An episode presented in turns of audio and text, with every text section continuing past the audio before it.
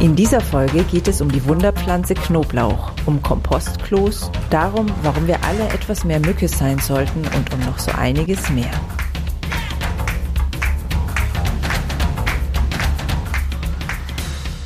Grüner geht immer. Finde Lösungen für einen nachhaltigen Alltag, die Spaß machen und Wirkung zeigen. Ganz herzlich willkommen im Grüner geht immer Podcast. Ich bin Silvia und zusammen mit meinen wundervollen Gästen will ich Mut machen, Hoffnung schenken und vor allen Dingen begeistern für ein nachhaltiges Leben ganz nach deinem Geschmack. Meine heutige Gesprächspartnerin Laura Roschewitz eröffnet uns einen ganz, ganz besonderen und spannenden Blickwinkel auf das Thema Nachhaltigkeit und zwar den Blickwinkel aus Richtung der Psychologie. Es ist ein sehr berührendes und tiefgehendes Gespräch geworden und ich wünsche dir ganz, ganz viel Spaß beim Lauschen. Herzlich willkommen, liebe Laura, im Grüner geht immer Podcast. Ich freue mich riesig, dass du da bist. Hallo, vielen Dank für die Einladung. Ich freue mich sehr. Ja, ich freue mich ganz besonders, weil wir uns ja schon zum zweiten Mal im Podcast-Zusammenhang treffen und äh, jetzt zu einem ganz anderen Thema, wo du, glaube ich, noch viel mehr zu, dazu zu sagen hast als beim letzten Mal. Ähm, ja, und ich weiß, das wird grandios werden. Bevor ich jedoch ein bisschen was über dich erzähle und du natürlich auch was über dich erzählst, bekommst du von mir eine etwas gemeine Frage. Ich weiß, die ist gemein, weil sie sehr schwer zu beantworten ist. Ich stelle sie jedoch jedem meiner Gäste und da musst du jetzt auch durch. Was ist denn deine Lieblingspflanze und warum?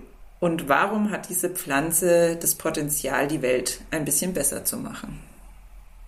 Uh, die ist wirklich ein bisschen schwierig, die Frage. Ähm, ich nehme das, was mir als erstes in den Sinn kommt, ähm, so wie ich eigentlich immer in meinem Leben sehr intuitiv bin.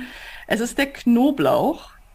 Ähm, den Knoblauch habe ich erst dieses Jahr so richtig kennengelernt, also 2022.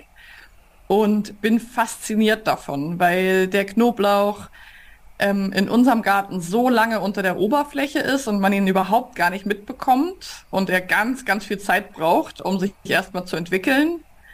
Und dann im Frühjahr irgendwann hervorschießt und eine Wahnsinnsentwicklung draußen macht, ähm, wirklich in die Höhe schnellt, ähm, wilde Sachen macht, wirklich so Drehung und Wendung und am Ende eine Blüte hervorbringt, die wirklich aussieht wie aus einer anderen Welt. Und ähm, den Knoblauch habe ich so lange unterschätzt. Ich habe ihn einfach im Supermarkt gekauft und ähm, ich glaube, das ist etwas, was für mich so ein kleines Wunder ist. Und das ist, glaube ich, etwas, was die Welt, was die Welt braucht, dass wir wieder mehr sehen, was auch im Verborgenen für Kräfte sind und dass eine vermeintlich schnöde Knolle auch eine sehr, sehr tolle Blüte hat und ein, einen spektakulären Weg dahin. Okay, wunderschöne Antwort, der Wunderknoblauch. Ja, ja. jetzt, ähm, wenn das für dich passt, versuche ich mich mal an der großen Aufgabe, dich ein bisschen vorzustellen. Das ist deswegen eine große Herausforderung, weil du super vielfältig interessiert bist und sich das auch in deinem beruflichen Tun abbildet, dass du nämlich im Prinzip in drei verschiedenen Sparten unterwegs bist. Zum einen bist du in der Unternehmensführung von einem Yin Jutsu Zentrum. Also das ist eine alternative Heilmethode. So kürze ich jetzt einfach mal in einem Satz ab. In einem Satz ab. ähm, zum anderen bist du unterwegs so als Business Coach, insbesondere als Mastermind-Mentorin. Das heißt, du bringst Gruppen von Unternehmern und Unternehmerinnen zusammen, die sich gegenseitig in ihrem Business unterstützen. Und als drittes bist du auch noch als ähm, selbstständige Unternehmerin tätig, als Wirtschaftspsychologin und begleitest ähm, Prozesse in Unternehmen, also wo es dann um mentale Gesundheit geht, wo es um Umgang mit irgendwelchen Herausforderungen im Business-Kontext geht, wo es um Ängste geht, also einfach das komplette Spektrum, wie wir, ja, ich sage es jetzt mal in meinen Worten, mit Menschlichkeit, im Business-Kontext umgehen. Deswegen ja Wirtschaftspsychologin. Genau. Mhm. Und wenn jemand deinen Namen bei YouTube zum Beispiel eingibt, dann findet er auch noch jede Menge Sachen über das Thema Nachhaltigkeit von dir. Also das ist auch ein ganz, ganz großer, ganz, ganz großes Herzensthema für dich. Nachhaltigkeit, ähm, Umwelt, Natur, was sich jetzt auch besonders im letzten Jahr, glaube ich, sehr stark noch weiterentwickelt hat, da du ein für mich absolutes Traumleben führst, nämlich du bist nach Schweden ausgewandert und lebst da mitten in der Natur auf einem riesigen Grundstück in einem kleinen schnuckeligen Häuschen mit, glaube ich, relativ wenig Komfort, aber dafür den riesen Komfort einer wunderschönen, unberührten Natur drumherum. Genau. Was willst du, dass wir noch über dich wissen, liebe Laura? Was willst du ergänzen, vielleicht verbessern oder, oder berichtigen und als was siehst du dich in erster Linie? Ergänzen und verbessern gar nichts. Vielleicht ist es für die eine oder andere Person interessant, nochmal so den gemeinsamen Nenner dieser vielen Bereiche ähm, zu erfahren. Mhm. Mm, für mich ist es tatsächlich immer wieder die Frage, wie können wir als ganzes Individuum, als ganze Person mit all unseren Gefühlen, mit all unseren Ängsten, mit unseren Geschichten ähm, trotzdem auch erfüllt und gut arbeiten. Also wie bringen wir diese Bereiche zusammen? Mhm. Und das tue ich auf ganz unterschiedlichen Ebenen. Aber es geht mir im Kern, den allergrößten Teil meiner Arbeit darum, wirklich Gefühle anzunehmen, mental sich ähm, weiterzuentwickeln, gesund zu bleiben oder zu werden und diesen Bereich eben auch mit in die Arbeitswelt zu bringen und nicht mehr zu sagen, es gibt etwas, wo ich mich privat drum kümmern muss und es gibt etwas, was ich sozusagen mit in meinen Beruf bringe, sondern ich glaube an das Ganze. Und das ist natürlich mhm. auch der Grund, warum mir Nachhaltigkeit und Umweltschutz und ja, alle damit verwandten Themen eben sehr am Herzen liegen, weil ich in im Ganzen denken und handeln möchte. Mhm. Da wird jetzt auch schon dadurch ein bisschen klarer, warum ich dich für diesen Grüner geht immer Podcast eingeladen habe, wo es ja um Natur und Garten und Nachhaltigkeit geht. Das war vielleicht bei der Vorstellung, hat sich die ein oder andere vielleicht gedacht, ähm, hm, was, was hat die jetzt hier in diesem Podcast zu suchen? Doch ich glaube ganz, ganz viel. Zum einen eben weil du selber leidenschaftliche Hobbygärtnerin bist und ein ziemlich großes, also du hast gerade zu mir im Vorgespräch gesagt, für schwedische Verhältnisse kleines, für deutsche Verhältnisse großes Grundstück bewirtschaftest, ähm, ihr euch auch selbst versorgt in den Sommermonaten aus dem Garten.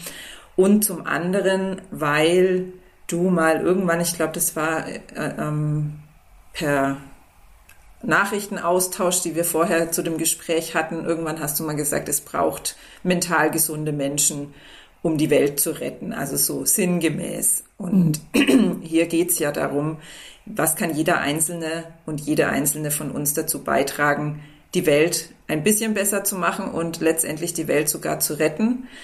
Und deswegen finde ich es total wichtig, in so einem Podcast auch mal drauf zu gucken, was können wir denn für unsere eigene mentale Gesundheit machen? Und ein kleiner Disclaimer, da schließt sich dann auch wieder am Ende der Kreis zum Garten und zur genau. Natur. ja, das ist ähm, mir einfach auch ein Herzensanliegen neben einer sehr digitalen Arbeitswelt, in der ich arbeite, eben diesen ganzen Bereich der Nachhaltigkeit und des analogen Lebens, weil wir ja in einer analogen Welt leben, ähm, nicht zu vergessen und äh, da eine Verbindung zu ziehen. Mhm. Was bedeutet für dich persönlich denn nachhaltiges Leben? Also sag einfach mal so ein paar Beisp Beispiele aus deinem eigenen Leben, wo du bewusste Entscheidungen in Richtung Nachhaltigkeit triffst. Hm. Also mit diesem Leben, was ich zurzeit führe, wo ich die meiste Zeit hier in Schweden bin, ähm, hat sich dieser Blick natürlich sehr verändert. Ähm, wenn wir vor ein, zwei Jahren gesprochen hätten in diesem Podcast, dann hätte ich noch anders geantwortet. Zurzeit darf ich durch dieses sehr, sehr, sehr einfache Leben, was wir hier führen, ähm, Dinge ganz neu entdecken. Also wir versuchen in diesem Leben hier wirklich in Kreisläufen zu wirtschaften und zu denken und zu handeln, ähm, weil wir zum Beispiel unser eigenes Wasser haben aus einem eigenen Brunnen und auch unsere eigene Abwasserlösung und ähm, wirklich von ganz, ganz kleinen bis ganz, ganz großen Dingen Zusammenhänge neu verstehen. Also ein Beispiel, was immer recht eingängig ist, auch vielleicht auch ein bisschen beeindruckend ist, ist halt, ähm, dass wir eine draußen Trennentoilette haben. Und ähm, ja, alles, was wir sozusagen uns zufügen, auch wieder in unserem Kreislaufgerät im Garten. Das heißt, wir sind wirklich mhm. zum Beispiel mit dem Thema Kompost ähm, im letzten Jahr total gewachsen, zu schauen, was, ähm, was möchte ich meinem Garten auch wieder an Materialien zuführen ähm, und nicht mehr ja, die Dinge einfach in den Müll zu werfen und dann wird es irgendwie abgeholt und man hat damit nichts mehr zu tun, sondern in Schweden bringen wir unseren Müll selber in die Stadt. Das heißt, mhm ich muss jede Woche oder jeden Monat den Müll wegbringen und ich sehe ganz genau, wie viel Müll habe ich produziert. Das heißt, ganz konkret hat mir das nochmal sehr geholfen, nochmal mehr zu versuchen, Müll zu vermeiden, ähm, Verpackungen zu sparen, in Großgebinden zu kaufen, ähm, mit anderen Dinge zu teilen. Ähm, also wirklich zu gucken, wie kann ich möglichst wenig ja, Schaden anrichten, das ist eine Richtung. Und wie kann ich eben den Fleck Erde, den ich bewirtschafte, möglichst gut behandeln? Mhm. Das ist total spannend, weil ich glaube, das ist eins unserer größten Probleme, dass wir einfach in unserer modernen Gesellschaft, so wie wir jetzt hier in der Regel alle leben, ähm, nie die direkten Auswirkungen unseres Handelns mitbekommen, weil halt einfach alles so einfach ist. Also das jetzt ein klitzekleines Beispiel. Ich bin jetzt durch ein Interview in dieser Woche dazu motiviert worden, jetzt endlich mal diesen Aufkleber auf den Briefkasten zu kleben. Keine Werbung bitte. Mhm. Das, das ist so, so wenig greifbar, weil ich nehme das da raus, das Papier, und schmeiß das in eine grüne Tonne. Da ist für mich keinerlei Zusammenhang, also gar kein spürbarer Zusammenhang zwischen dem Baum und dem Müllberg. Und das ist einfach so schwierig und deswegen ist es ganz beeindruckend, ähm, das von dir jetzt mal so zu hören, um das ja direkt fühlen zu können, wie das wie das sein kann. Also gerade auch mit der mit der Toilette. Das macht einen ganz anderen Blick, stelle ich mir vor, auch darauf, was du oben in dich reinsteckst, wenn du mit dem, was unten rauskommst, so praktisch umgehen musst. Das müssen wir ja gar nicht. Uns ist es doch völlig egal, was da in der Toilette landet, ja. weil wir können ganz schnell spülen und ich sag's jetzt mal ganz krass, ob das dann mehr stinkt, weil ich mich ungesund ernährt habe oder weniger, das ist im Prinzip ja. egal, weil ich drücke aufs Knöpfchen und es ist weg. Und das ist natürlich ähm, bei dir mit Sicherheit jetzt ganz anders. und das, genau, und das spiegelt sich an ganz, ganz vielen Stellen wieder. Also zum Beispiel, dass ich nochmal viel aufmerksamer geworden bin. Was, was tue ich in meinem Körper? Das fängt mhm. an bei Kosmetik, Schlagwort Mikroplastik. Wenn das mein eigenes Fleckchen Erde ist, fange ich auf einmal anders an, Verantwortung zu übernehmen. Da muss ich auch ganz ehrlich sein. Das war in mhm. einer Mietswohnung in Hamburg ganz anders ähm, als wenn ich weiß, da unten liegt mein Trinkwasser in 80 Meter Tiefe und alles, was ich oben drauf tue, kommt irgendwann da unten sozusagen raus. Und eigentlich funktioniert die Welt aber so. Wir haben uns, so ist meine Meinung, eben sehr davon entfremdet und sehr mhm. weit rausgezogen und rausgebeamt. Und Kosmetik, aber auch Medikamente, Ausscheidungen aus Medikamenten und ganz simpel ähm, ein großes Thema, was wir letztes Jahr entdecken durften, zum Beispiel so Produkte mit Süßstoffen drin, ähm, die ich sowieso schon nicht so super finde, ähm, haben wir in Recherche herausgefunden, dass die eben gar nicht abbaubar sind über unser System. Wir haben eben mit Klärung und einem Teich und so weiter. Ähm, das heißt, es landet einfach eins zu eins im Grundwasser und in, in Studien wurde gezeigt, dass es entzündungsfördernd ist bei ganz vielen Tieren, und man kann doch nicht sagen, ob das äh, einfach ein ja, krebserregender oder entzündungsfördernder Stoff ist. Und da denke ich, wenn ich diese Zusammenhänge sehe, und das ist wirklich etwas, was ich in dem Jahr so gelernt habe, ähm, wieder in die Verbindung zu kommen mit der Natur und Zusammenhänge zu erkennen und dann eben auch die Konsequenzen wirklich für mein Handeln zu tragen. Das ist natürlich viel einfacher, wenn ich oder viel notwendiger, wenn ich mich damit so konfrontiere und es ist mhm. auch nicht mhm. immer einfach, ja. äh, als wenn ich es eben ein Stück weit wegschotte und das in Kläranlagen oder in Kanalsystemen oder in der Müllabfuhr, in der Verbrennungsanlage passieren lässt. Ja, also es ist einfach nicht mehr nicht mehr nachvollziehbar. Also wir haben hier so ein Klärbecken relativ in der Nähe. Wenn ich da mit dem Fahrrad vorbeifahre, dann ähm, stelle ich da keinerlei, wie soll ich sagen, gefühlten Bezug zu dem her, was bei uns zu Hause im Abfluss passiert. Mhm. Natürlich, wenn ich drüber nachdenke, mein Verstand, der weiß das natürlich, aber es ist, es geht nicht wirklich rein und das, ja, ist ganz beeindruckend, was du da gerade erzählst. Gleichzeitig ähm, frage ich mich jetzt, nachdem ja nicht alle Menschen die Möglichkeit haben, so zu leben, also jetzt für den Moment, jetzt ganz mhm. aktuell für den Moment haben nicht alle Menschen die Möglichkeit, so zu leben, wie du und dein Mann es tut.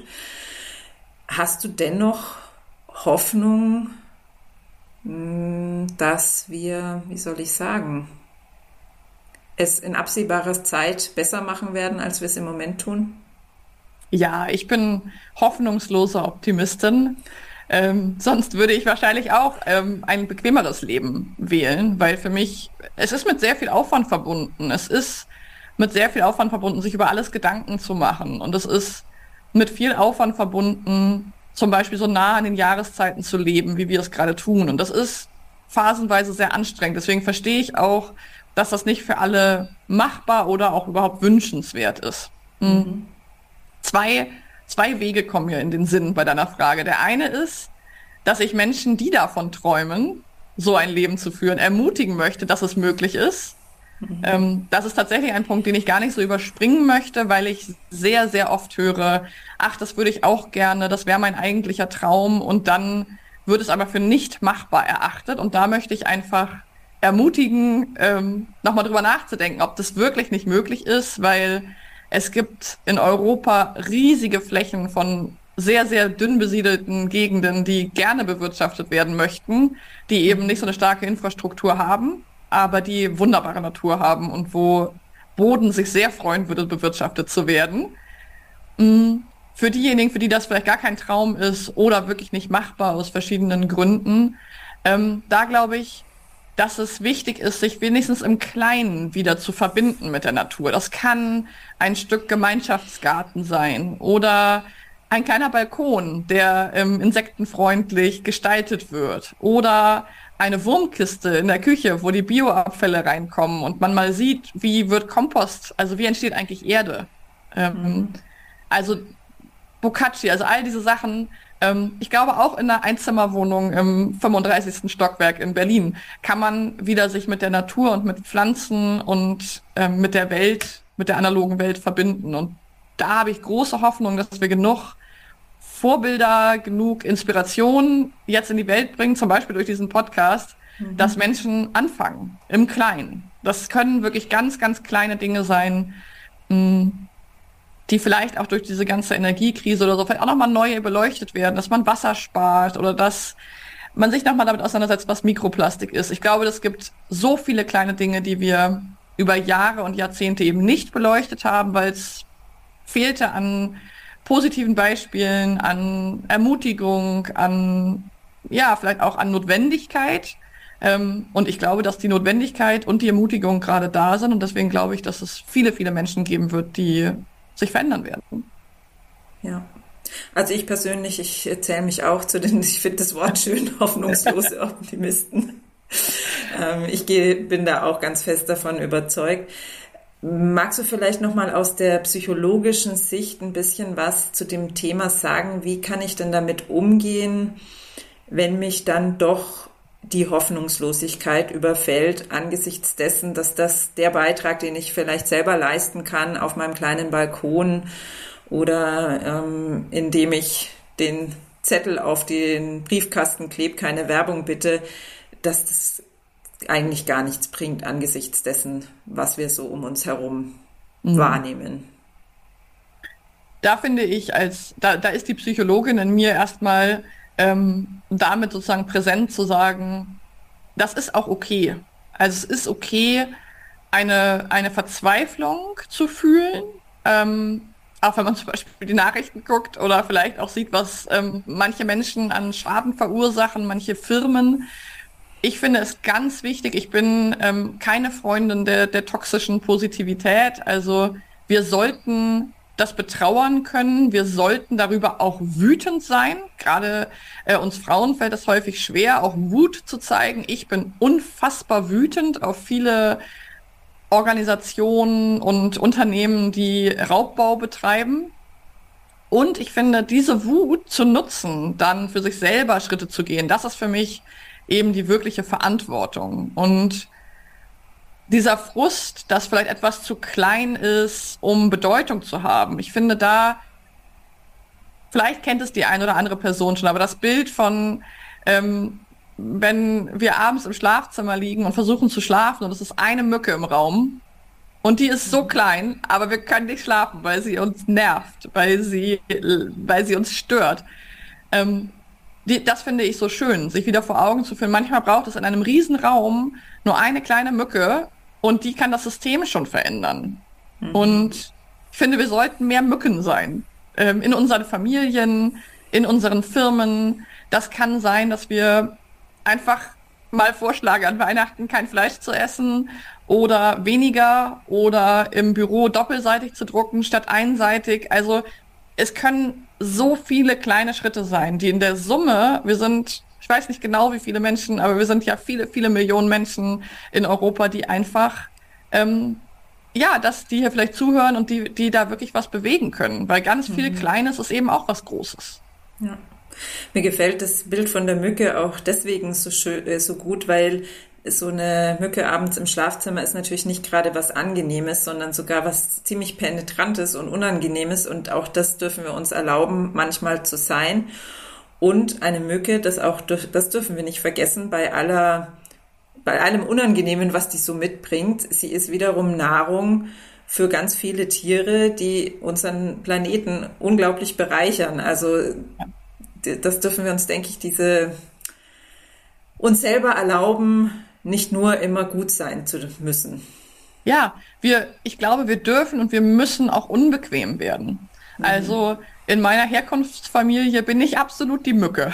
Also ich komme aus einer fleischessenden Familie, die da auch absolut drauf besteht und wo das ähm, gar nicht von einigen auch wirklich gar nicht in Frage gestellt werden möchte. Und natürlich fange ich nicht, bin ich nicht immer Mücke. Das ist auch wichtig, sich zu überlegen und und ähm, choose your battles, also sich genau zu überlegen, wann ist der richtige Zeitpunkt, um Mücke zu sein. Und auch Mücken brauchen mal Pausen.